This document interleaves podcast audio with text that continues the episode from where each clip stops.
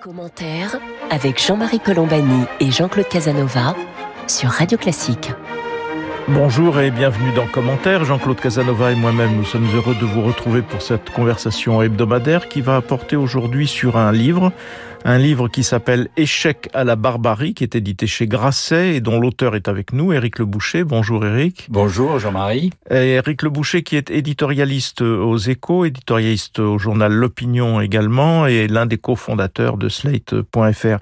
Éric Le Boucher qui est euh, surtout connu pour ses éditos euh, d'économie puisqu'il est euh, ancien chef du service économique du monde d'ailleurs, euh, et qui là cette fois nous livre une réflexion plus plus ample dans laquelle il y a évidemment une critique du capitalisme tel qu'il fonctionne aujourd'hui, mais qui va qui va bien au-delà. C'est un petit livre très clair et qui euh, nous permet de balayer un petit peu tous les problèmes auxquels nous faisons face, notamment dans la perspective de, l'élection présidentielle, avec le mot barbarie. Alors vous nous direz tout à l'heure, Éric Le Boucher, qui sont ces nouveaux barbares, parce que chaque époque apporte évidemment ses barbares, et donc euh, quels sont-ils aujourd'hui? Comment les combattre? Que Et comme, comment faire pour que l'avenir soit meilleur que ce que l'on nous prédit pour le moment Jean-Claude Casanova, vous avez lu ce livre et vous nous le résumer très brièvement avant que nous engagions la conversation avec euh, Éric Le Boucher Oui, je l'ai lu euh, avec admiration d'ailleurs parce que c'est un livre à la fois d'économie et de politique, ce qui est nécessaire. Je crois que si on veut comprendre la politique, il faut comprendre l'économie réciproquement.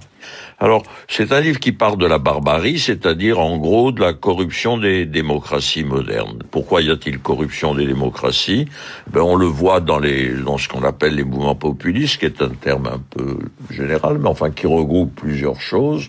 Et on l'a vu très clairement avec Trump aux États-Unis, on l'a vu avec les Gilets jaunes. Il y a un décalage entre le peuple et ce qu'on appelle les élites, le mouvement anti-vaccin, etc. Enfin, tout le monde voit à peu près de quoi il s'agit. Et Éric Le Boucher détermine les causes de ce populisme, la montée de l'individualisme, le rôle de l'émotion, le refus de la science, la peur, l'incompétence ou la trahison de certains hommes politiques. Il insiste, et c'est particulièrement original sur le rôle des médias, c'est-à-dire des moyens d'information, où il y a une particularité du monde moderne, comme si les médias amplifiaient la crise au lieu de la pacifier. Alors les coupables, et eh bien évidemment, ils voient deux principaux, un, un mauvais fonctionnement de l'économie dans laquelle les inégalités deviennent euh, excessives, la croissance insuffisante, l'endettement trop grand, et aussi du côté des élites politiques qui n'ont pas compris, qui ont mis du temps à comprendre. Et euh, il voit, je crois, très clairement le, le refus de vision qui a retardé la, la, le degré de conscience. Alors, il propose une reconstruction, et c'est là-dessus, je crois, qu'il faudra discuter avec lui. C'est ce qu'il appelle la modération radicale. Il a une excellente formule. Il dit, il faut, il prend une métaphore euh, automobile, il faut rouler au milieu, mais à fond et donc euh, appuyer sur l'accélérateur quand il le faut, mais en étant bien centré, si, si j'ose dire. Pour cela, il faut, il y a deux grands axes qu'il propose que nous devons discuter. Il faut accroître la productivité. Comment? Et il faut plus de justice dans les sociétés. À ma, grand plaisir, il, il, cite Aristote. Au fond, il propose un programme aristotélicien à la fois de modération et d'énergie. Je lui adresse tous mes compliments pour ce livre. Voilà, Éric Le Boucher, une, une, présentation de la part de Jean-Claude Casanova qui va vous faire euh, plaisir, en effet. Mais pour revenir sur ce que Jean-Claude vient d'évoquer, à savoir ce que vous prônez, c'est-à-dire la modération radicale, c'est évidemment deux termes qui doivent normalement s'opposer mais qui définit un petit peu votre en même temps à vous, quoi. C'est une ligne par définition centriste et centrale, mais que mettez-vous sous cette modération radicale? D'abord, merci beaucoup à Jean-Claude pour cette présentation euh, très flatteuse et qui me fait très plaisir venant de lui. Merci Jean-Claude. La modération radicale, oui, euh, Jean-Claude l'a dit, c'est se mettre au milieu, c'est-à-dire évacuer les extrêmes. Or, la conversation, aujourd'hui politique, elle ne parle que des extrêmes. C'est soit l'un, soit l'autre, et c'est une bataille des extrêmes. Il faut, je crois que les modérés arrivent à se relever d'une certaine façon. J'ai failli appeler le livre Modérés, levez-vous parce qu'on ne les entend pas assez. Les solutions, elles sont évidemment plus pragmatiques, moins idéologues, moins idéologistes en tout cas que aujourd'hui. Elles sont au milieu les solutions. Il faut à la fois soutenir le défendre le capitalisme, on n'a toujours pas trouvé mieux, mais il faut aussi défendre la justice sociale. Il faut défendre la concurrence, mais aussi défendre l'État, refaire l'État aujourd'hui. C'est ça la, la modération, c'est exactement le oui le, le centrisme ou le en même temps. Vous avez raison d'aujourd'hui. Je crois que la, voie de, salut, de, non seulement de la France, hein, mais de l'ensemble du monde euh, capitaliste développé, euh, est là, dans, cette modération mais en même temps radicale, parce que je crois qu'il faut faire des réformes assez radicales, transformantes de ce capitalisme qui, comme l'a dit euh, très gentiment Jean-Claude, je raconte dans le livre, qui, qui fonctionne aujourd'hui très très mal. Alors on va peut-être y revenir, mais euh, juste d'un mot, il y a quand même une particularité française parce que ce sont les Français aujourd'hui qui sont le plus sous la pression des extrêmes, et notamment des extrêmes qui sont à droite, parce que la, gauche, franchement, vu ce qu'elle pèse, c'est pas l'extrême gauche qui peut menacer qui que ce soit. Euh, en revanche, les modérés ont, repris le pouvoir en Italie, ils sont toujours au pouvoir en Allemagne, je dirais ils sont au pouvoir en Espagne, au Portugal, etc. Donc il y a vraiment une particularité française, Eric, qui peut-être euh, renvoie d'ailleurs à des mots français qui sont les mots euh, alors économiques et sociaux. Oui, il y a une particularité française, mais je la détaille pas tellement dans le livre. Je j'essaie de, de, regarder sur l'ensemble du monde développé. Et, et vous parliez de, de, la modération en Italie, etc. On la retrouve un peu partout. Il y a, il y a justement dans la reconstruction dont, dont parlait Jean-Claude, qui est la deuxième partie du livre, je m'appuie sur le fait que la gauche ou la gauche modérée est au pouvoir en Allemagne, elle est au pouvoir aux États-Unis, elle est au pouvoir en Italie, vous l'avez dit, mais c'est aussi vrai en Espagne et Portugal, bref, dans l'ensemble de, des pays développés, que donc cet alignement des planètes devrait permettre des réformes très très puissantes euh, au niveau mondial. Ça a commencé, il faut les accélérer. Ça a commencé avec par exemple l'imposition de 15% obligatoire pour tous les grands groupes internationaux. Il faut continuer dans cette voie. Jean-Claude Casanova. Oui, le, la formule sur la modération convient parce que d'ailleurs elle me fait songer à la, au plus beau moment de la Troisième République, au temps de Valdec-Rousseau, où on, il disait, ou on disait, je ne sais plus, on disait euh, je suis modéré, mais je ne suis pas modérément républicain. Donc, euh, si on regarde ce que c'est exactement que la modération, nous avons le problème, le même, on a parlé de la France, mais nous avons le problème aux États-Unis aussi, de façon aussi aiguë qu'en France. Aux États-Unis, on est menacé d'un retour de Trump et d'une radicalisation des républicains, et le Parti démocrate est en partie miné, ce qui fait la force, ce qui fait naître l'extrême droite de l'autre côté, est en partie miné par une minorité radicale qui, si elle euh, jouait un trop grand rôle, faciliterait le retour, euh, le retour de Trump. Donc, euh, nous avons le même problème en France, et je crois que le problème est latent partout.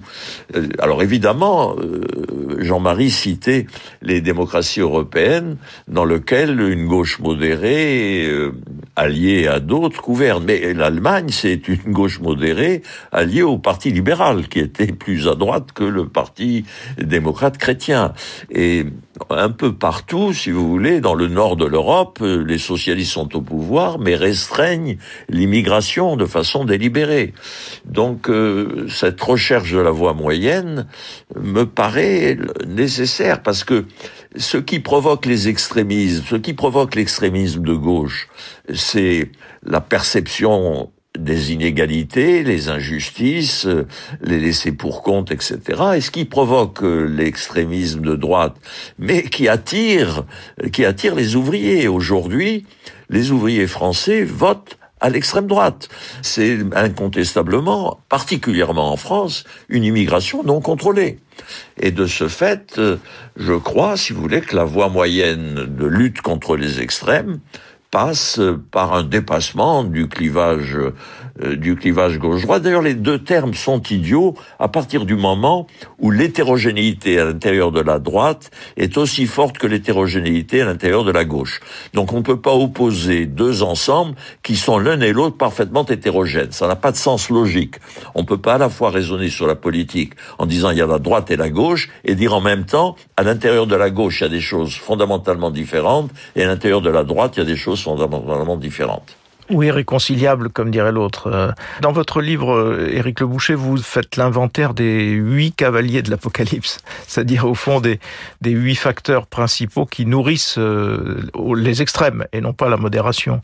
Parmi ceux-là, vous citez en première place d'ailleurs l'individualisme euh, alors que l'individualisme était considéré jusqu'à présent comme, euh, j'allais dire, une conquête démocratique, puisque c'était euh, l'individu devient de plus en plus maître de lui-même, et donc c'était au fond le, but même des systèmes démocratiques que d'arriver à cela.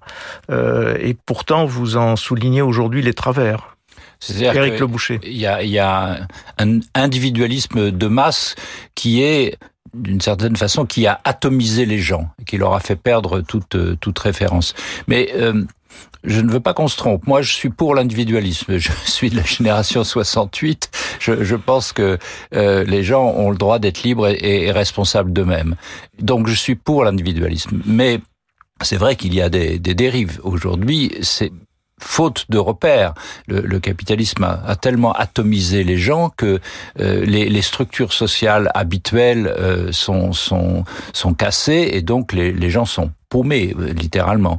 Et c'est là que l'individualisme les rend faibles, si je puis dire, parce que les réseaux sociaux les réunissent, mais désormais dans la mauvaise direction on le voit, euh, les réunissent pour la haine, pour euh, consolider les, fake news, pour consolider les complots. Et donc c'est ça le danger, c'est la, la, conjonction, je crois, on vit dans notre époque d'une atomisation euh, des gens et d'une mauvaise réunification, d'une mauvaise communion dans, dans les réseaux sociaux. Mais je dois insister sur un point, je c'est un livre positif et c'est un livre optimiste. J'y tiens beaucoup euh, parce que je crois qu'il faut, euh, si nous appliquons les réformes dont nous parlons depuis euh, quelques minutes, on va pouvoir retrouver un capitalisme rationnel, un capitalisme plus humain. On va pouvoir vaincre les défis qui se présentent à nous, c'est-à-dire le, climat. Euh, J'ai une conviction qu'on est en train de commencer d'y arriver. On va pouvoir vaincre les inégalités si on réforme la politique économique. Donc on va pouvoir retomber sur une fin de siècle qui sera le contraire de ce que nous décrivent les déclinistes et, les catastrophistes, qui sera très agréable, je pense, qui sera intelligente, avec plus de sens, plus d'humanité et une nouvelle solidarité, euh, notamment avec les jeunes. Donc je crois qu'il faut insister là-dessus, il faut remettre les gens dans le bon sens. Combattre les extrêmes par la modération radicale, c'est aussi combattre le pessimisme ambiant qui, tue l'initiative et qui est une sorte de jouissance morbide euh, dans laquelle nous baignons. Donc euh, j'ai la conviction vraiment que la fin de siècle sera, on va résoudre tous ces problèmes et qu'elle elle sera humaniste et grecque au sens de la bonne vie grecque d'Aristote. Jean-Marie Colombani et Jean-Claude Casanova sur Radio Classique. Nous sommes en compagnie aujourd'hui d'Éric Le Boucher qui vient d'écrire Échec à la barbarie, un livre édité chez Grasset et dont il vient de nous dire à quel point c'était un livre fondamentalement optimiste. Un mot Éric Le Boucher parce que vous consacrez aussi, alors non pas de côté optimiste cette fois, mais côté constat des quelques pages extrêmement vives aux médias, au rôle des médias. Et il y y a deux aspects dans le rôle des médias. Vous avez évoqué les réseaux sociaux, etc. Il y a un aspect amplification amplification des extrêmes, amplification de, des émotions, amplification de tout ce qui fait clivage, d'une part, mais il y a aussi euh, impossibilité pour euh, les médias qui veulent le faire de se faire comprendre aussi, parce que quand vous avez affaire à, à des complotistes ou à des gens qui n'ont pas de conviction, mais qui ont des croyances, vous n'avez pas prise sur ces croyances. On le voit par exemple dans le phénomène des fake news. Il y a un certain nombre de gens qui sont persuadés aux États-Unis que Joe Biden a volé l'élection et que c'est Trump qui a été élu. C'est typiquement une, montée de toutes pièces par Donald Trump, mais les gens le croient. Et vous ne pouvez pas, par le raisonnement, les faire changer d'avis. Donc c'est euh, cette double contrainte qui est, qui est terrible. C'est ça. Éric Le Boucher. Vous avez, raison. Je reviens sur les médias, mais euh, je crois qu'une des caractéristiques de l'époque dans laquelle nous vivons, c'est qu'elle est très technologique et très émotionnelle et très psychologique. C'est les, les, deux caractéristiques. Alors sur les médias, c'est vous avez dirigé le monde à une époque où le monde et les autres grands journaux, mais d'abord le monde, donnaient le ton Aujourd'hui, malheureusement, euh, le ton est donné par les réseaux sociaux qui sont suivis par les télévisions en continu qui cherchent tous les jours, si je puis dire, la petite bête, la polémique, qui renvoie euh, comme un ping-pong permanent des heures entières euh, des, des, des, insultes ou des, des, critiques ou des buzz. C'est ça, il faut faire le buzz. Et après, qui sont suivis par les télévisions plus normales, et puis euh, qui sont, lesquels sont suivis à la fin par les journaux. Donc on a totalement inversé la chaîne de l'information et, et, la chaîne, disons, de, de la rationalité. Donc oui, les médias sont, sont coupables, euh, et c'est simplement parce qu'ils sont très faibles, hein, donc ils cherchent une audience dans le buzz. Voilà, pourquoi sont-ils très faibles? Euh, C'est une vieille histoire, mais c'est aussi à cause des GAFA, dont, qui leur piquent toute la publicité. Donc euh, je, je, on va pas ouvrir le, le, le chapitre sur le, la faiblesse des médias, mais c'est certain aujourd'hui que les médias amplifient euh, la barbarie.